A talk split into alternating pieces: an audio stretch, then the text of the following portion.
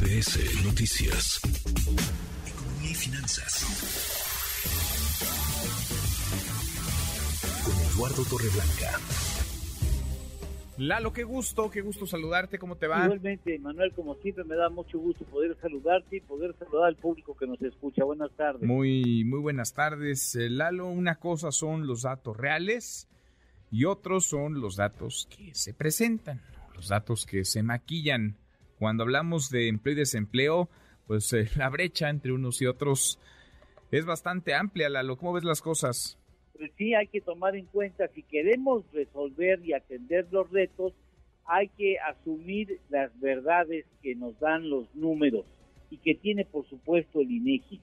A mí me parece difícil pensar que solamente en México haya 1.6 millones de mexicanos o mexicanas que han buscado empleo y que no lo han encontrado y que por ende son desempleados. O sea, a mí me resulta difícil pensar que hay solamente 1.6 millones de desempleados en el país y que por eso tenemos un índice de desempleo que es 2.7%, que en materia técnica ya estaría hablando de pleno empleo tanto en México como en Estados Unidos.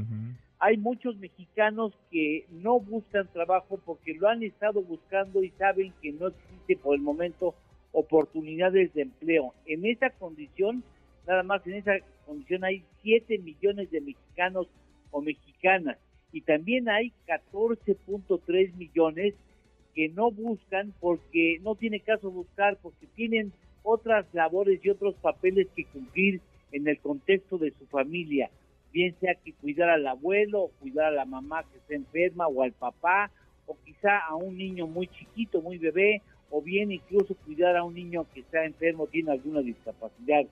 Esos 14.3 millones de casos no buscan trabajo, les gustaría tenerlos, pero no pueden eh, pues desempeñar esa labor porque están en, en cuidado de alguien. De esos 14.3 millones de mexicanos o mexicanas, 13.7 son mujeres y quisieran trabajar, pero no pueden hacerlo.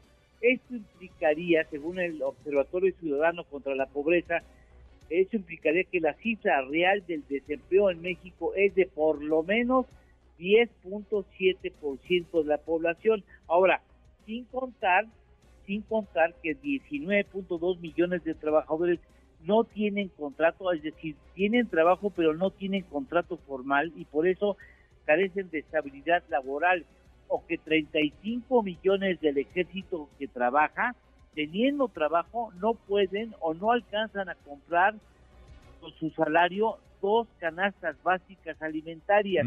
O sea, de ese tamaño es hoy el pendiente del sector trabajo en el país. Qué cosa, pues sí, de ese tamaño y por eso, como bien apuntas, Lalo, es difícil creer, digamos, en el dato que se reporte, en el dato oficial, cuando hablamos de la enorme cantidad de mexicanos que viven, que sobreviven en, en el mercado informal, en el sector informal. ¿Tenemos, Lalo, tenemos postre? Claro que sí. ¿Cuánto es? Espero que les guste a ustedes postre. ¿Cuántos edificios de más de dos plantas existen en Nueva York?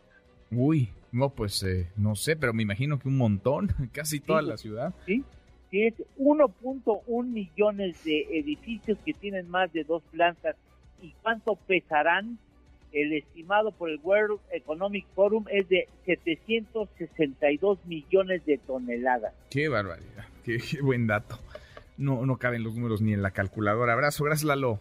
Gracias Manuel, buenas tardes y buen provecho. Muy buenas tardes. Redes sociales para que siga en contacto: Twitter, Facebook y TikTok. M. López San Martín.